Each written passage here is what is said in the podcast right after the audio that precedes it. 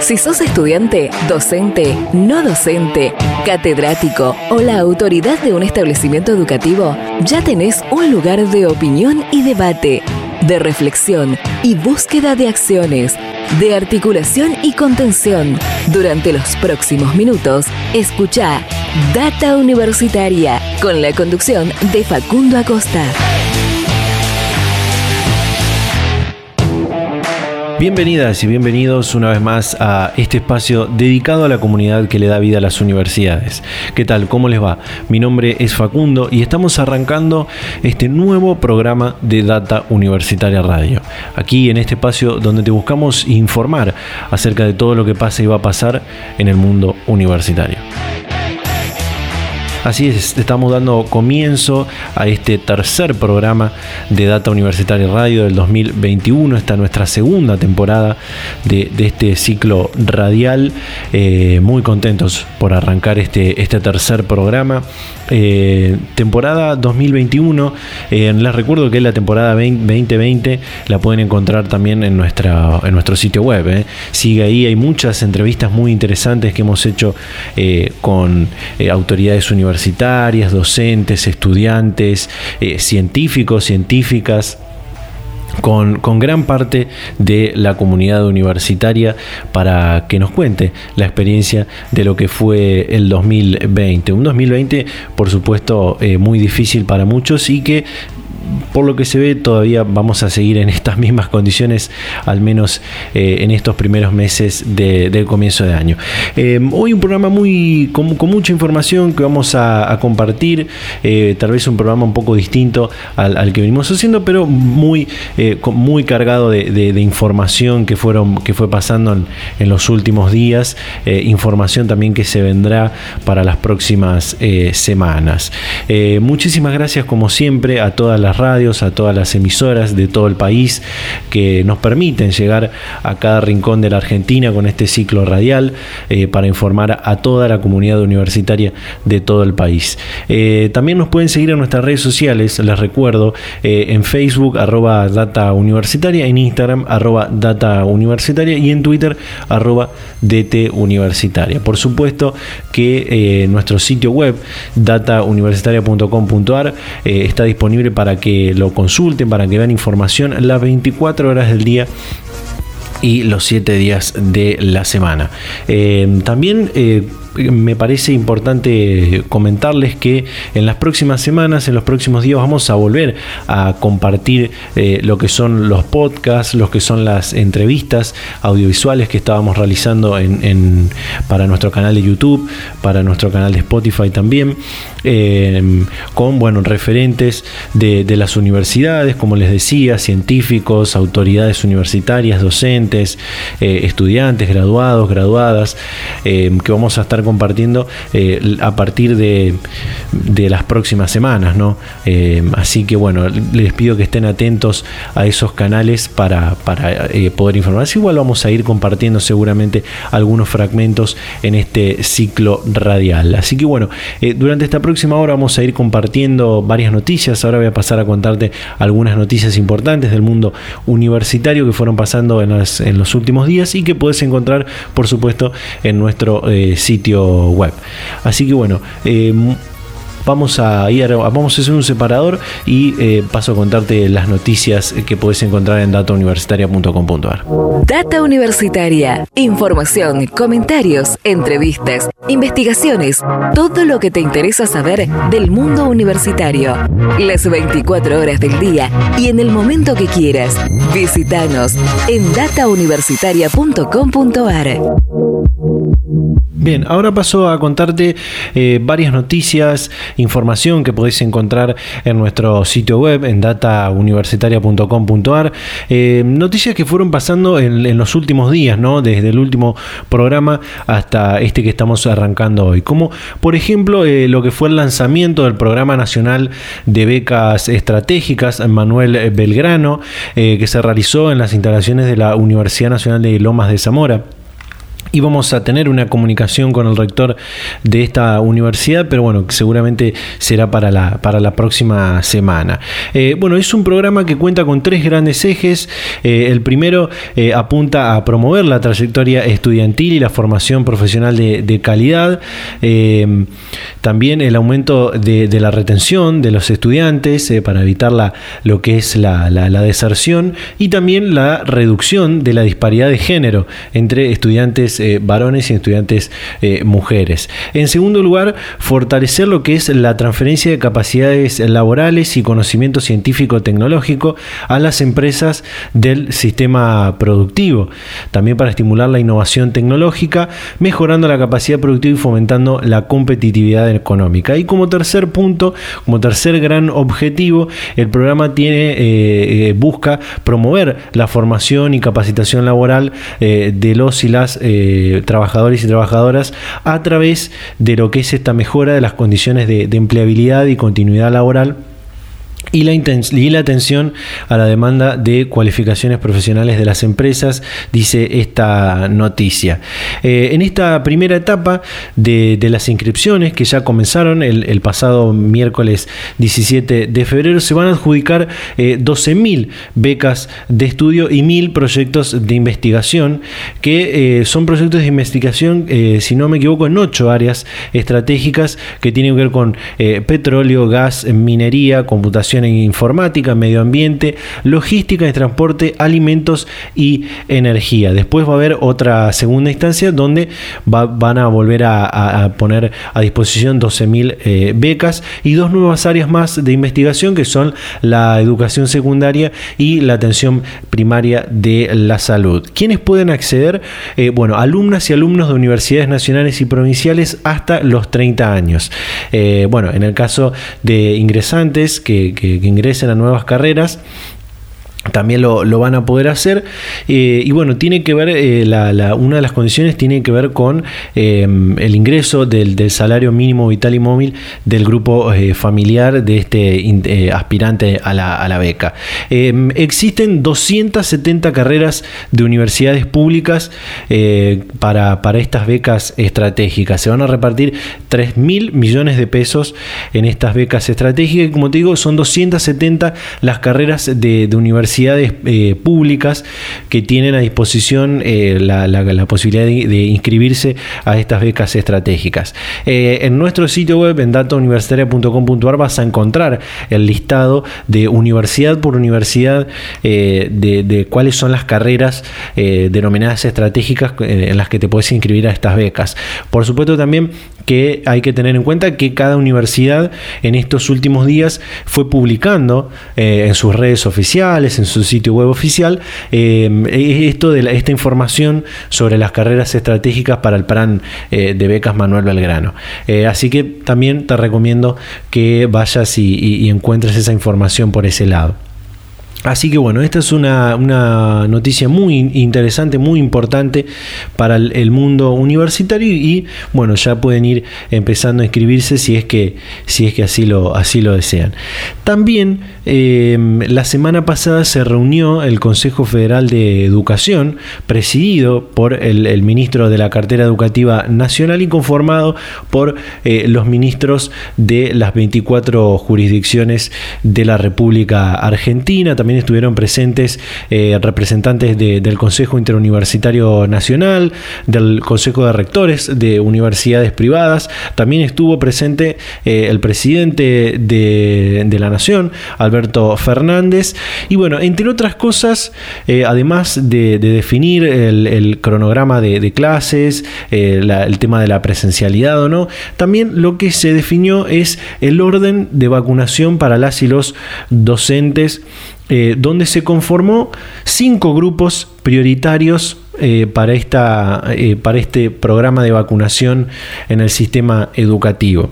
Como decíamos, el programa anterior habían anunciado en una reunión de, de rectores y rectoras de universidades, también con la presencia del secretario de Políticas Universitarias del Ministerio de Educación, y junto con el secretario de Calidad en Salud del Ministerio de Salud de la Nación, eh, lo que es la conformación del plan de vacunación para el sistema universitario. Bueno, el Consejo Federal ratificó esto y conformaron lo que son estos grupos. En el primer grupo está eh, lo que es, em, em, déjenme que busco así, así les, les, cuento bien.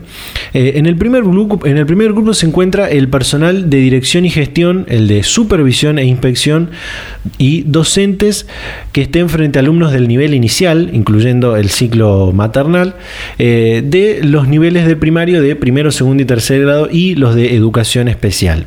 Para el segundo grupo prioritario se ubica al personal de apoyo a la enseñanza, eh, todo otro personal eh, sin designación docente, pero que trabaja en establecimientos educativos de la educación obligatoria como puede ser eh, administración, servicios técnicos, servicios generales eh, y todo, todas estas áreas y servicios. En el tercer lugar están eh, los docentes del nivel primario de lo que es el segundo ciclo de cuarto a séptimo grado y en el cuarto grupo están los docentes del nivel secundario de educación permanente para jóvenes y adultos y por último en el último grupo se encuentran los docentes y no docentes de institutos de educación superior y universidades. Eh, no sabemos si Em, el, orden eh, está así como, como se plantea, si los docentes y no docentes universitarios eh, van a ser vacunados eh, cronológicamente, digamos, después de que se vacunen los, los demás grupos, o esto va a ir dándose a medida que, estén el cronograma eh, de, la, de, la, vacunación. Bueno, eh, eh, estamos buscando una comunicación con alguien del, Ministerio de Salud de la Nación para poder aclarar estas y, otras dudas que, que tenemos. También una noticia muy interesante que ocurrió la semana pasada tiene que ver con eh, la sesión en la Cámara de Diputados de la Nación, donde bueno, se aprobaron eh, varios, se, trataron y se aprobaron varios proyectos interesantes, pero en este sentido y en este, en este espacio, que siempre hablamos de educación universitaria, de investigación, de ciencia y tecnología, de innovación, eh, se empezó a avanzar en el Congreso Nacional lo que es un proyecto de ley para incrementar el financiamiento al Sistema Nacional de eh, Ciencia, Tecnología e Innovación. Un proyecto realmente muy interesante que es complementario ya a, un, a una ley que existe del Sistema de, Ciencia, Tecnología e Innovación. Em, un proyecto em, que obtuvo prácticamente una unanimidad porque hubo 189 votos afirmativos en, la, aprobación de, de esta media sanción y bueno, también este, este último miércoles en comisiones del Senado Nacional, la comisión de, también de Ciencia y Tecnología y la de Presupuesto y Hacienda, se le dio dictamen favorable a este proyecto y va a ser tratado la próxima semana en eh, la Cámara Alta del Congreso Nacional.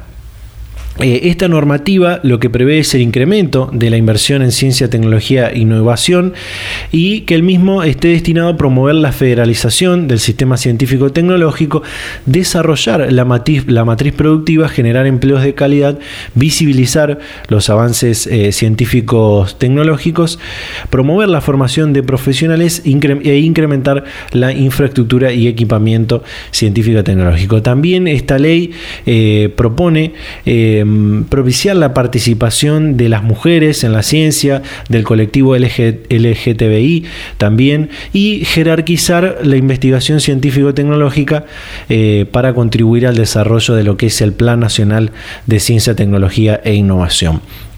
En el próximo bloque vamos a tener, eh, vamos a compartir una comunicación eh, sobre este tema con el presidente de la comisión de la Cámara de Diputados de la Comisión de Ciencia y Tecnología, el diputado nacional José Luis Ricardo, eh, diputado nacional por la provincia de San Luis, eh, quien nos va a estar contando algunos otros detalles de lo que es este, este proyecto, también eh, muy, muy interesante para el sistema científico argentino.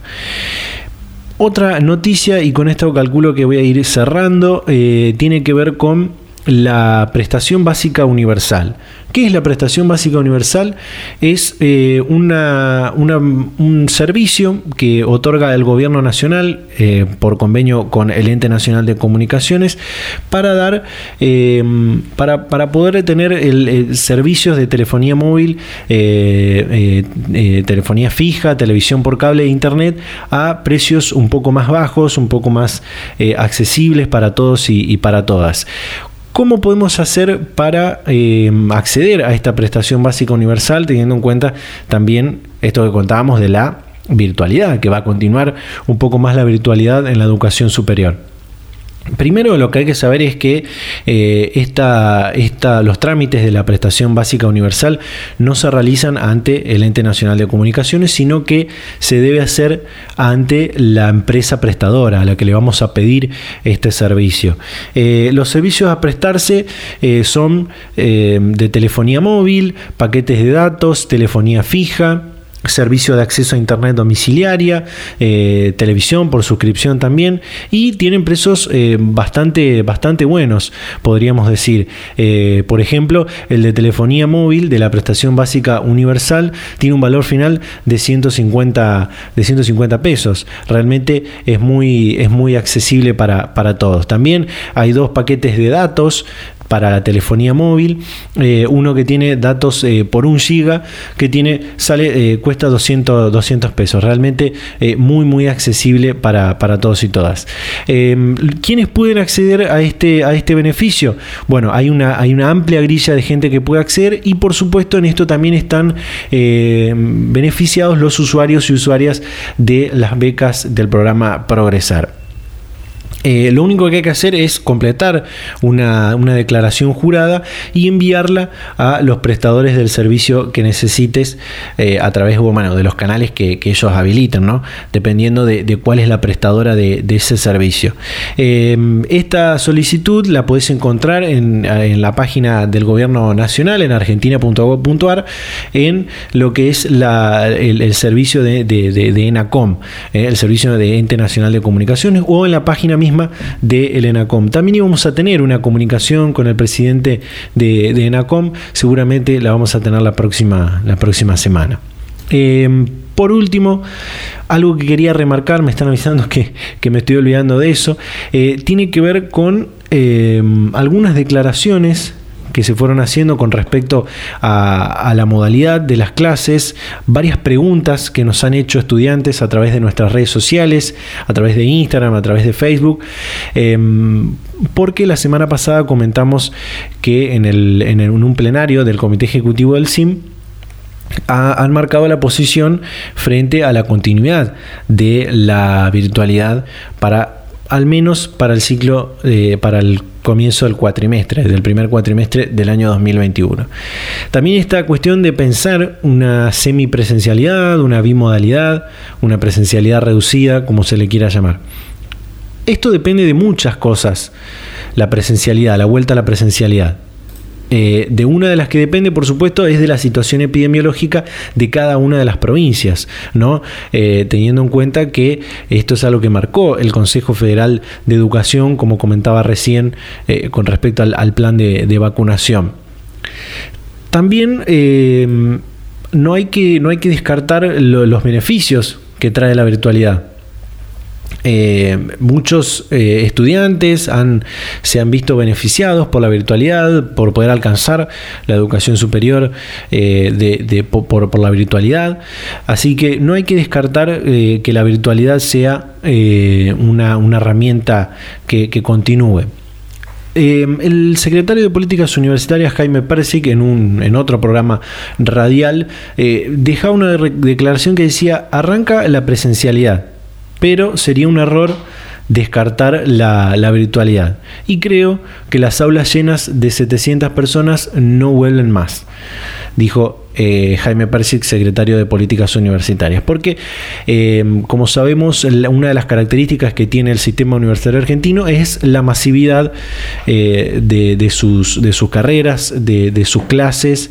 Y bueno, eso es algo que hoy no se puede permitir eh, para cuidar la salud de todos y de todas.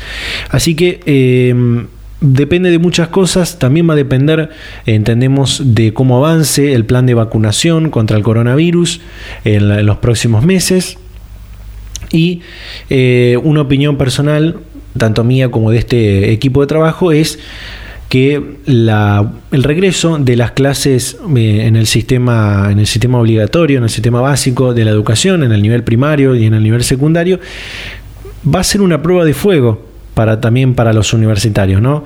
Eh, pensar de que también esos sistemas educativos movilizan muchísima gente eh, no solamente eh, alumnos y alumnas, sino padres, madres, eh, familiares, docentes que también tienen que moverse, trabajadores no docentes que también tienen que moverse hacia, las, hacia las escuelas primarias y, secundarias. Y bueno, eso también va a ser una prueba de fuego para si los universitarios podemos volver o no a, la presencialidad, o al menos a una presencialidad reducida. Lo que sabemos y lo que está claro, y esto es lo que le respondimos a prácticamente todos los que nos han preguntado a través de las redes sociales, es que lo que va a volver son las prácticas eh, eh, profesionales o preprofesionales eh, en las carreras que, que así lo requieran, o aquellas prácticas que no se hayan podido realizar durante el 2020 y se vayan a realizar en estos próximos en, estos primeros meses del cuatrimestre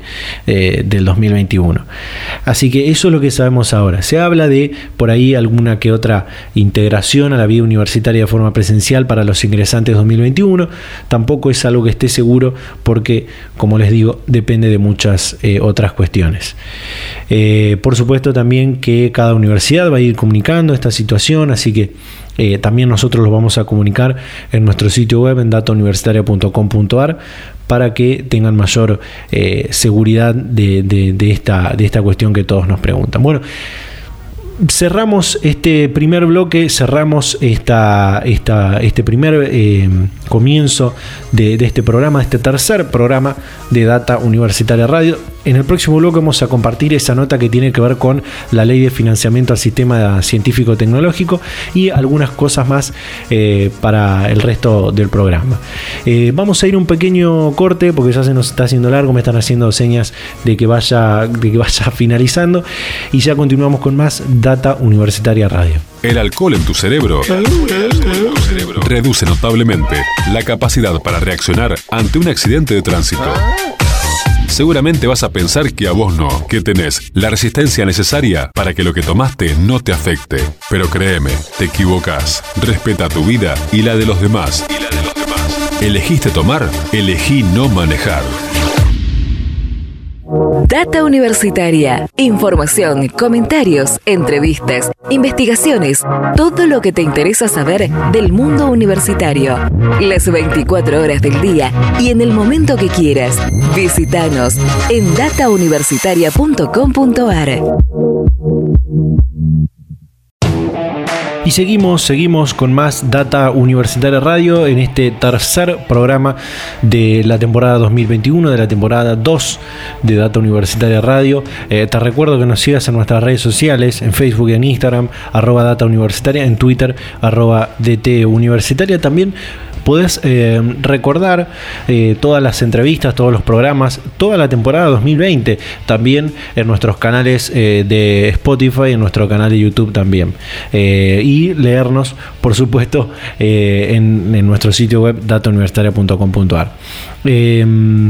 bueno, como te decía al final del bloque anterior, íbamos a compartir esta comunicación acerca de lo que es eh, este proyecto de ley que fue avanzando, que está avanzando en el Congreso Nacional, que tiene que ver con eh, incrementar el financiamiento del sistema de ciencia, tecnología e innovación.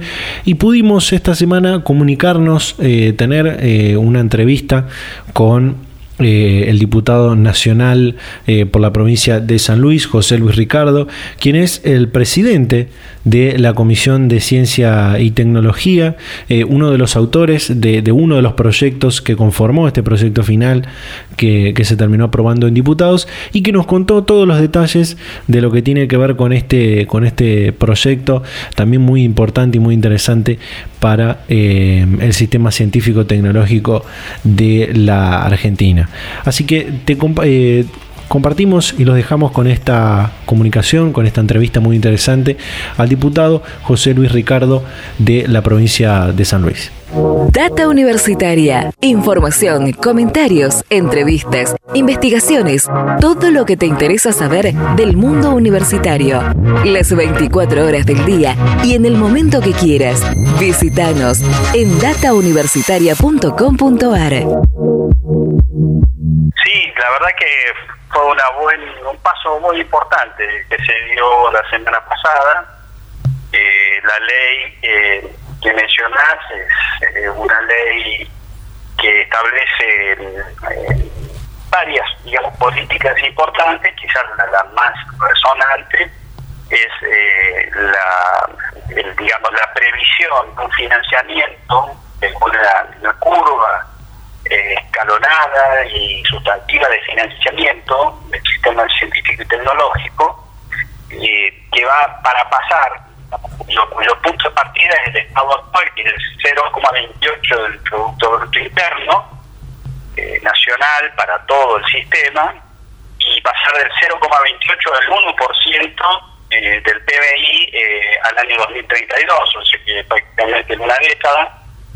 Eso es, más que triplicar el, el presupuesto actual en valores constantes, en dólares, podríamos decir, ¿no? y va a implicar una inversión acumulada en estos años de prácticamente 30 mil, en 10 años, de 30 mil millones de, dólares inyectados al sistema de ciencia, tecnología e innovación de Argentina, ¿no? Estas universidades, CONICET, institutos nacionales, Comisión Nacional de Energía Atómica, INTA, India, etcétera, ¿no?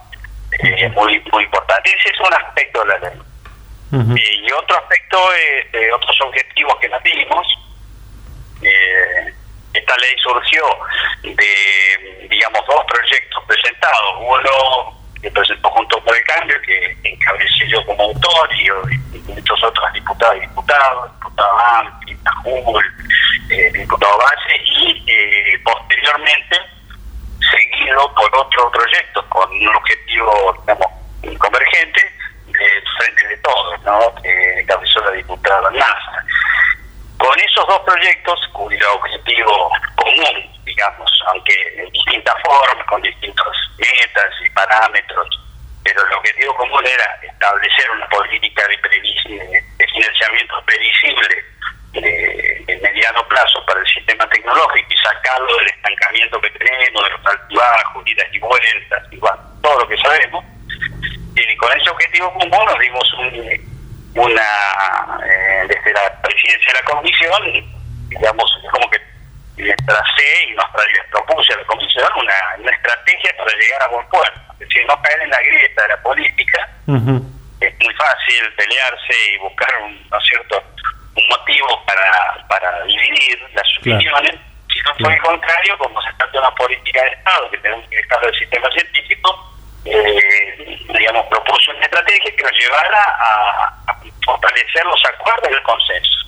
Y una de las cosas que hicimos fue eh, convocar durante dos meses a todo el sistema científico-tecnológico, especialistas, referentes, expertos, innovadores, eh, digamos, de, todo el arco que pudimos, y durante la pandemia lo hicimos sin, sin estridencia, sin sin mayor resonancia pública, pero muy efectivo desde el punto de vista metodológico y político. Y bueno, participaron representando a un gran colectivo de, investigadores de todo el sistema, innovadores, eh, y eso nos permitió mejorar respecto a la ley, incorporar otros temas que eran importantes resaltar más, como por ejemplo el tema de género, ¿no? Digamos, ir hacia una política muy fuerte de de, digamos, eliminar todo rastro de discriminación eh, en el sistema científico por la cuestión de género, ¿no? Para las mujeres o para otros colectivos de género, ¿no? La federalización del sistema, eh, bueno, te puedo comentar varios, varios aspectos que son realmente muy sustantivos y que no es solo el, el aumentar el, financiamiento año a año, visto en la curva, el artículo 2, sino que hacen, digamos, una ley más fuerte desde el punto de vista estructural, ¿no? Eh, otro de los, como usted marca, hay, muchos objetivos eh, importantes que tiene esta, esta ley eh, y otro, otro objetivo fundamental nos parece es lo que tiene que ver con promover la formación de profesionales especializados en el país, ¿no? Sí, sí, acá eso es fundamental, o sea, primero entender tratar de hacer llegar a nuestros ciudadanos que la Argentina tenemos que tener una economía competitiva, es decir, una economía que agregue valor, conocimiento de alto valor a todas las actividades, servicios y, producción, sea de salud, sea de energía, sea de agroindustria, sea de alimentos, lo que se nos ocurra, tenemos la posibilidad de hacerlo. ¿Para qué? Para poder competir con las economías que generan digamos, divisa, que generan riqueza y que pueden distribuir en estos casos esa riqueza. No nos olvidemos que estamos en Argentina donde la mitad de los ciudadanos estaban sin trabajo, muchos fuera por debajo de la línea de la pobreza, tenemos hambre en, una Argentina que produce alimentos para 500 millones de habitantes, para 10 Argentinas juntas. Así que eso que mm, vos eh, mencionás, que es muy importante, que es la formación, continua eh, para nuevos investigadores, no recursos humanos, que se les puede pero son jóvenes y, mujeres, hombres que tienen ganas de dedicar su vida a la investigación, que son muchos. E imagínate que si no hay una previsibilidad, si está en un sistema científico donde el financiamiento a veces casi lo tiran los investigadores a tener sueldos de absolutamente de, ¿no? de este, muy bajo, no no competitivo con ningún país de, Latinoamérica, ni siquiera con el mundo, no hay que hablar. Entonces eso nos desestimula, por supuesto, el investigador, un chico, joven o, de mediana edad, que, publica, que tiene capacidad, es atraído por otros lugares del mundo. Entonces, en la ley, si vos ves entre los objetivos el tema de las remuneraciones, es decir, eh, no solo la hay que invertir en muchas cosas, en infraestructura, en fomentar proyectos, en formar recursos humanos y en remunerar dignamente a quien se dedica a esta tarea para mantenerlo competitivo. Así que eso, divulgar, divulgar la ciencia también, porque el, ciudadano común que se tiene que ir a trabajar, a trabajar a la, mañana y toma un tren en la fábrica, no tiene por qué ser saber eh, per se los beneficios de la ciencia. Este año, por desgracia, diría yo, todos estamos, sabemos que estamos pendientes del éxito de los científicos para que encuentren la vacuna, el tratamiento, eh, una terapia, o sea, quizás esto, por desgracia, nos ayuda a poner a la ciencia en el lugar donde siempre tiene que estar en una política de Estado, ¿no? Pero bueno, eh, ese eslabón de los recursos humanos, fomentar nuevas becas, eh, expandir las áreas, federalizar, que es muy importante, es decir, eh, aprovechar una política de formación de recursos humanos y de conocimiento que no se concentre en Buenos Aires, Córdoba y Santa Fe, que es el corredor, digamos, científico donde va el 70-80% de los recursos del país, ¿no? Entonces, esto, esto está dicho en la ley, vamos a volcar recursos a las provincias, para fortalecer, sobre todo menos desarrollo están. O sea que esto va, eh, como imagínate que si de, una, de un momento para otro decidimos triplicar como nación el financiamiento de una función sustancial, esto va a requerir una discusión hacia dentro del sistema, hacia dentro de las universidades, de las universidades con el CONICET, de los actores, porque se trata de cómo usamos este recurso no para hacer lo mismo, o en todo caso tenemos que tener la capacidad de revisar las cosas que no andan bien para que sea una inversión estratégica y bueno, y entusiasme a esos jóvenes a quedarse, y que digan, no, yo los próximos 10, 12, 15 años tengo un sistema financiado y pues voy a poder hacer mi doctorado, voy a poder desarrollar mis investigaciones y hasta que me voy a ir. Claro. Eh, eh, como marcaba al, principio José Luis, este, este proyecto salió con, con, con gran consenso, con gran consenso de, todo el arco político en la Cámara de Diputados y ahora eh, ya tiene dictamen favorable en, el Senado Nacional para ser tratado en la próxima sesión, ¿no? Sí, sí, si bien los proyectos originales eran distintos en el sentido que yo personalmente, como todo los proyectos, hubiera querido que hubiéramos llegado al al 1,5% del PBI, por ejemplo, y no al 1.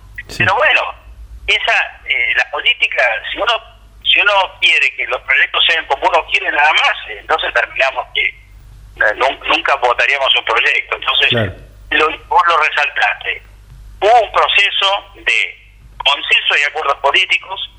Eh, conozco al ministro de Ciencia y Tecnología desde hace 25 años, mucho antes que él fuera diputado, como lo fue a, Roberto Salvarez, es decir, somos colegas del sistema científico, en tanto yo también pertenezco a, CONICET, el sistema científico, conocemos ambos la necesidad, la expectativa de establecer una política de Estado, o sea que eso nos ayudó mucho, esa, esa feliz coincidencia que después la vida nos encuentra él con una camiseta política, yo con otra, pero a sabiendas de que eh, necesitamos buscar un punto de encuentro, que es lo que se logró. Y eso fue muy importante porque acá, si los diputados conversamos entre nosotros, pero el Poder Ejecutivo no está de acuerdo y no está, digamos, suficientemente macerado el tema, no sale nunca una ley, ¿no? porque necesita los votos de todos. Así que el consenso fue, yo te diría, absoluto, porque no hubo ningún voto en contra, tuvimos dictamen unánime en la Comisión de Ciencia y Tecnología que presido, y también hubo dictamen unánime en la Comisión de Presupuesto. Así que ahora está en el Senado y esperamos que salga pronto. ¿Por qué? Porque, eh, como vos seguramente sabés, eh, esta ley es una ley de financiamiento que va viene a ser una ley complementaria a la ley 25.647 que se votó en el año 2001 y es la que organiza todo el sistema científico-tecnológico. ¿no? Esa ley creó el Gabinete Científico-Tecnológico, que es el gabinete de ministros, secretario de Estado, instituciones, creó el Consejo Interinstitucional de Ciencia y Tecnología, donde se reúnen todas las instituciones científicas del país, creó el Federal de Ciencia y Tecnología, donde las provincias pueden venir a discutir sus problemáticas de cómo, cómo fortalecer sus sistemas junto con la nación.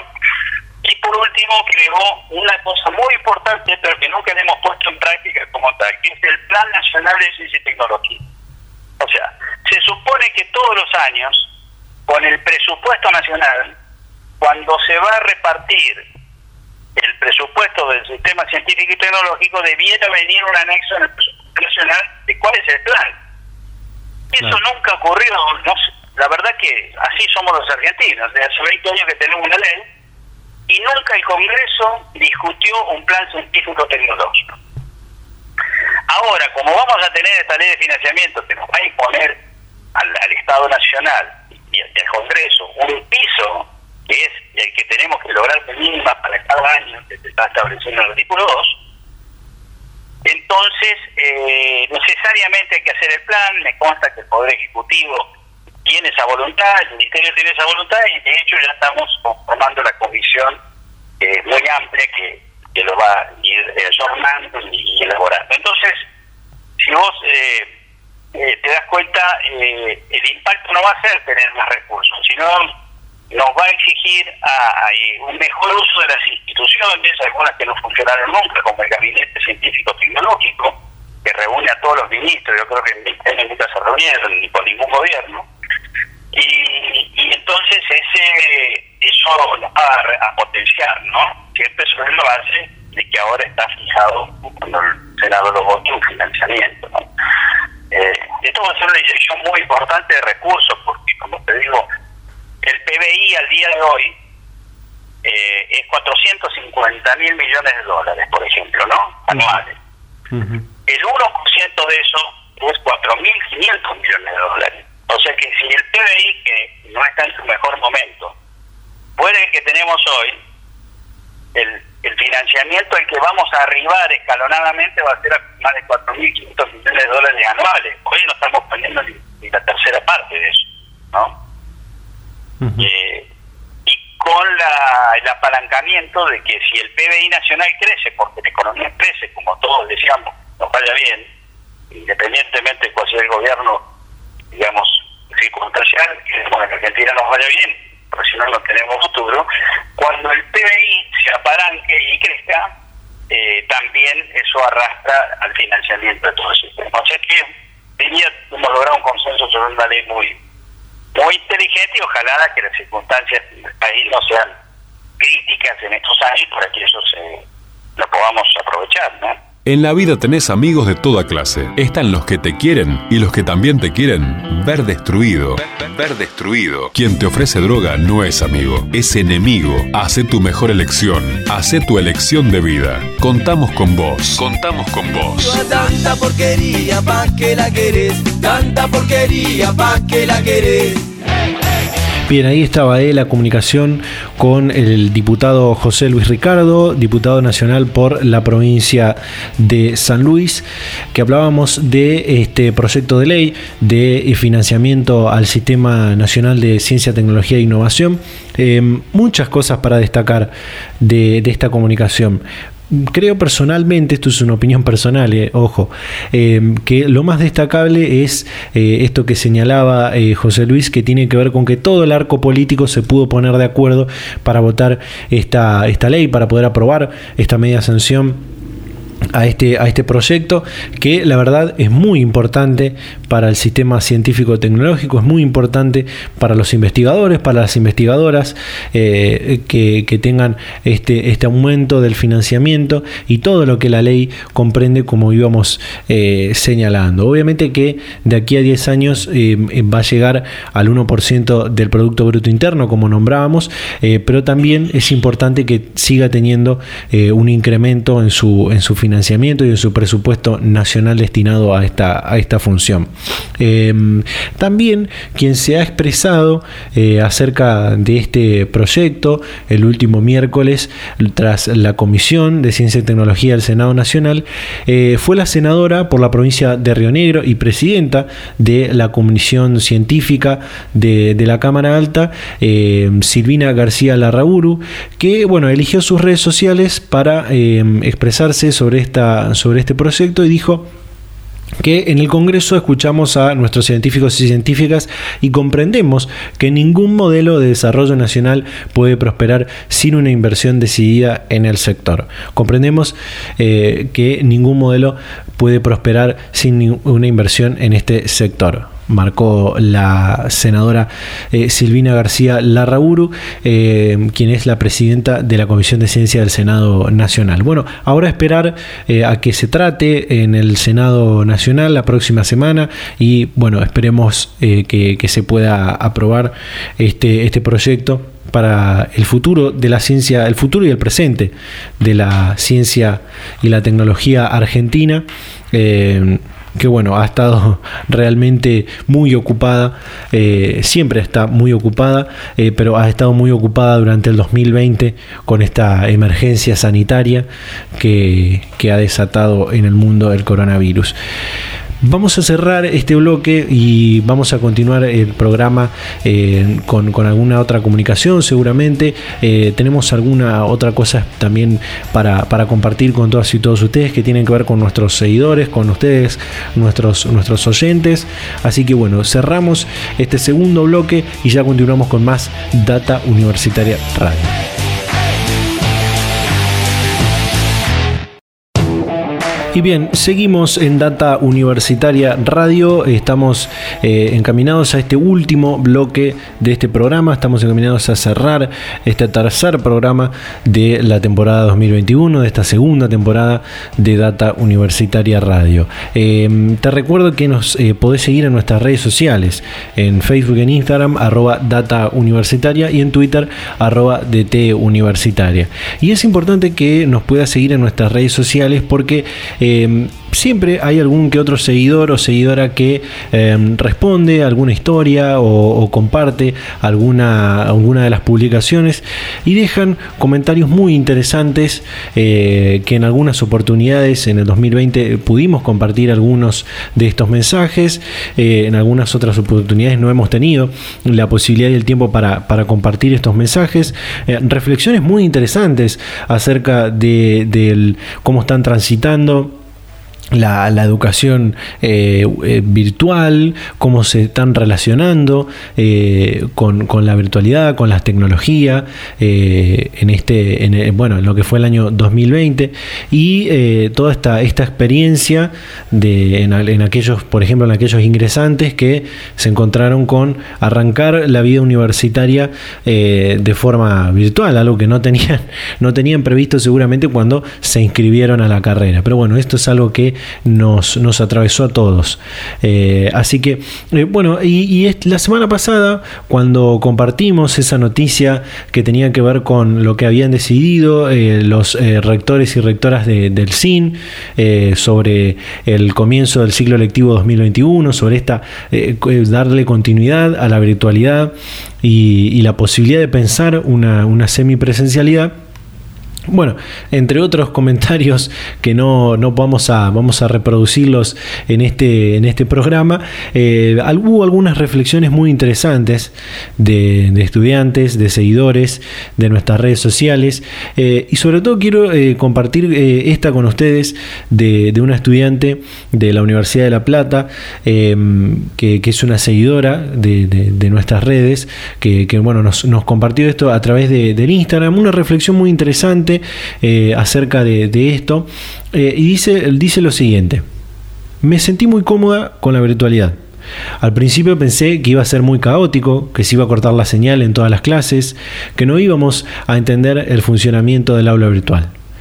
Pero hasta pude rendir finales desde la computadora en mi casa. Por eso veo a la virtualidad con buenos ojos. Estaría bueno que se trace un programa óptimo y claro, sobre todo, y claro, sobre todo, del regreso a la presencialidad. Nos dice, eh, hay carreras que no tenemos tantas prácticas que pueden ser presenciales, pero que de igual manera necesitamos estar en contacto con nuestros compañeros, con nuestras compañeras, con nuestros docentes y en definitiva sentir esa integración a la vida universitaria que el virus nos ha despojado en el 2020. Muy profunda esta parte de la, de la reflexión. Entiendo como fiel defensora de la educación que los vínculos entre los pares eh, es importantísimo para poder desarrollarnos, no solo como profesionales, sino como humanos. Por supuesto que no podemos desconocer el riesgo de que se extienda esta situación si se lleva adelante el retorno a la presencialidad sin los cuidados necesarios. Insisto, la virtualidad nos trajo algunos beneficios, pero la presencialidad también es necesaria y nuestra educación está diseñada para ser en esa modalidad.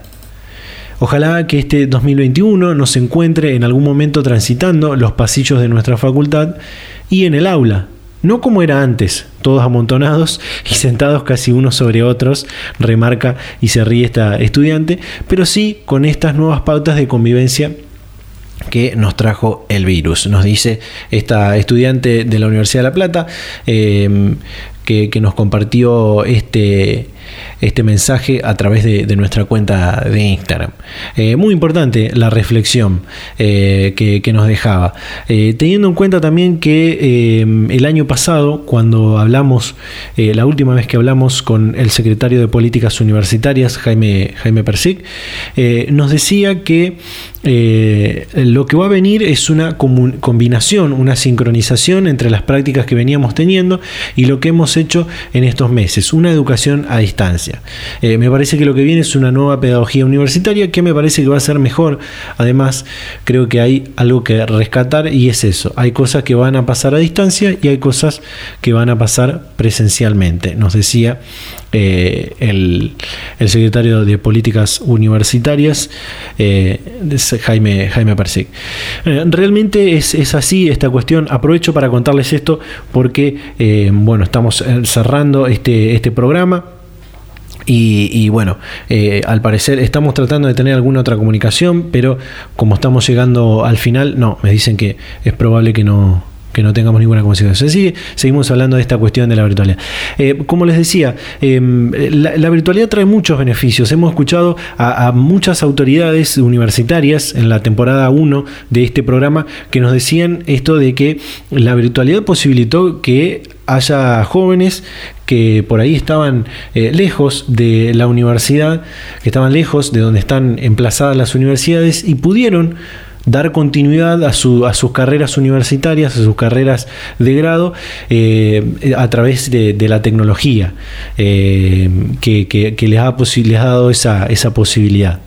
Por supuesto que, como marcaba esta, la reflexión de esta estudiante, que la educación, eh, esta educación eh, universitaria ha sido pensada y diseñada para llevarse adelante de forma presencial, pero con algunas, eh, con, los que se ha experimentado durante el 2020, creo que no es descabellado pensar en que el futuro de la educación, no solamente universitaria, sino de toda la educación en general, va a tener una, carga de educación a distancia muy, muy importante. Obviamente que, los docentes eh, van a tener que llevar adelante una, capacitación de, en estas herramientas, en las TICs, en las tecnologías de la información y la comunicación. Los estudiantes también van a tener que eh, aprender en esos cursos de nivelación y en esos cursos de preparación de, universitarios a, utilizar las aulas virtuales, a, a saber eh, usar Meet, a usar Zoom, a usar... Eh, eh, qué sé yo, Jitsi, esas, todas esas plataformas que hemos ocupado durante el 2020 y que vamos a seguir ocupando, por supuesto, y las aulas virtuales, ¿no? Las aulas virtuales. Así que mm, eh, hay una, va a haber muchos cambios.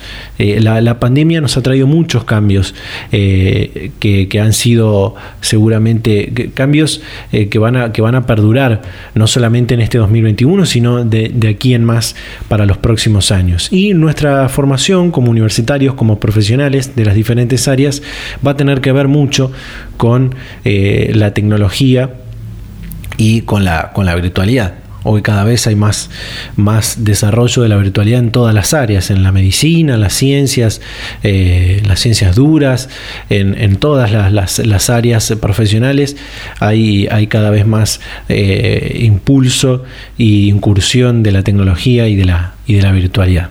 Así que habrá que tenerle paciencia a la, virtualidad, habrá que ser pacientes para poder volver a las aulas. Por supuesto que todos los universitarios eh, quieren y queremos volver a las, a las aulas, volver a los pasillos de las universidades, reencontrarnos con compañeros, con compañeras, con los docentes, poder tener ese, ese, ese encuentro, ese cara a cara con, todos y con todas eh, los que forman parte de la vida universitaria.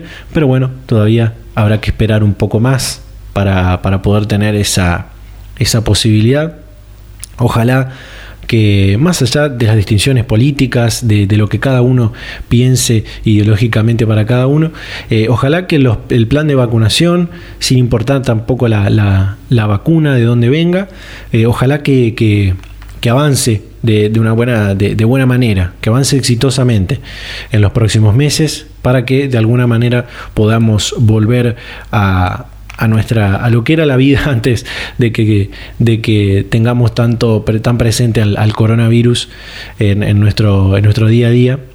Por supuesto con estas nuevas normas de convivencia, ya sabemos el barbijo, la distancia, la higienización eh, y todo esto que, tenemos que seguir teniendo en cuenta, pero sí volver a, a nuestro a nuestras actividades como eran antes de, forma normal, si se quiere, si es que antes éramos normales. Bueno, este era un pequeño comentario, una pequeña reflexión que queríamos compartir con todas y todos ustedes. Recuerden que sean estudiantes, sean docentes, sean trabajadores no docentes o, familiares o, o gente que esté escuchando este programa que le interese, graduados, investigadores, científicos, científicas, que quieran compartir una reflexión, que quieran eh, compartirnos una opinión de lo que pasa en el mundo universitario, se acercan a nuestras redes sociales, eh, en Facebook, arroba Data Universitaria, en Twitter, eh, arroba DT Universitaria, en Instagram, arroba Data Universitaria. y nos, nos, comparten, nos comentan qué, es lo que opinan, cuál es la, reflexión acerca de, lo que pasa en el mundo universitario, del tema que quieran compartir. bueno, Vamos a hacer un separador y eh, terminamos de, de cerrar este programa. Data Universitaria. Información, comentarios, entrevistas, investigaciones, todo lo que te interesa saber del mundo universitario. Las 24 horas del día y en el momento que quieras. Visítanos en datauniversitaria.com.ar. Vida sin droga. Vida sin droga. Vida sin droga. Estudias, tenés amigos, tu familia, tu pareja, tus momentos. Y al final vas camino a ser muy, pero muy feliz. Muy bien. Vida con droga. No estudias, tenés amigos, pero amigos falsos. Tu familia, aunque duela, es cierto. Te rechaza. Tus momentos no son tuyos, son de la droga. Y al final vas hacia el otro camino. El que tiene tantos obstáculos que en cierto momento no das más y caes. Pero caes para no levantarte nunca más. Vos, ¿qué vida vas a elegir? Pensalo muy bien. Pensalo muy bien. Y bueno, ahora sí eh, llegamos al final de este programa. Eh, he hablado mucho en este programa, así que eh, bueno, gracias al equipo de Data Universitaria por darme esta posibilidad de ponerle cara y voz a este ciclo radial. Este, bueno, un programa distinto, como les dije, un programa en el que estamos acostumbrados a compartir muchas comunicaciones, muchas voces, muchas opiniones y muchos temas en, los programas de Data Universitaria. Este fue un programa distinto al que veníamos haciendo. Eh, bueno, muy importante lo que comentaba en las noticias, lo del de eh, programa de, becas estratégicas, Manuel Belgrano, recuerden que están abiertas las inscripciones, van a cerrar eh, allá por el, mes de abril, a finales del mes de abril van a cerrar esas inscripciones, son 270 carreras de universidades públicas las que están dentro de, esas, de ese programa de becas estratégicas, así que pueden entrar a nuestro sitio web y encontrar cuáles son esas, esas carreras por eh, cada una de las universidades. También tengan en cuenta que las becas Progresar, eh, el programa de becas Progresar, va a arrancar su inscripción en el próximo mes de marzo. Todavía tenemos eh, una, semana más para, prepararnos para esa inscripción. Este, después, bueno, esto que hablamos del proyecto de ley de financiamiento del sistema de ciencia y tecnología, probablemente para el próximo programa la ley ya esté aprobada, así que vamos a estar comentando eso también. En los próximos programas seguramente vamos a tener em, una comunicación con, alguna otra persona que hable de esta ley de, financiamiento al sistema científico, tal vez el ministro de Ciencia, Roberto Salvareza, o la presidenta del CONICET, Ana Franchi, em, o algún otro senador, algún otro diputado que, pueda hablar de este tema, también vamos a, vamos a tener la posibilidad de hablar con alguno de ellos. Eh, en este programa nos quedó pendiente hablar del tema vacunas, del tema programa de vacunación. Eh, íbamos a tener una comunicación con alguien del Ministerio de Salud de la Nación sobre este tema. Eh, lamentablemente no pudimos acceder a esa comunicación y esperamos poder realizarlo eh, para el próximo programa. en el próximo programa también vamos a seguir teniendo, vamos a seguir contando la experiencia que vive cada una de las universidades en, algún otro rincón de la, Argentina. Así que bueno, eso es lo que, lo que se viene. Recuerden estar atentos a nuestro canal de YouTube y a nuestro canal de Spotify, porque se vienen nuevos podcasts exclusivos para, estas, eh, para estos dos canales, se vienen nuevos, nuevas entrevistas audiovisuales exclusivas para el canal de YouTube em, que, vamos a ir compartiendo en las próximas semanas. Obviamente que también vamos a ir compartiendo algún fragmento en este ciclo radial. Eh, muchísimas gracias a todas las emisoras de todo el país que comparten semana a semana este ciclo radial. Muchísimas gracias a ustedes por estar ahí del otro lado escuchando este programa. Eh, nos vamos a reencontrar eh, a esta misma hora y en este mismo dial la próxima semana. Chau, chau.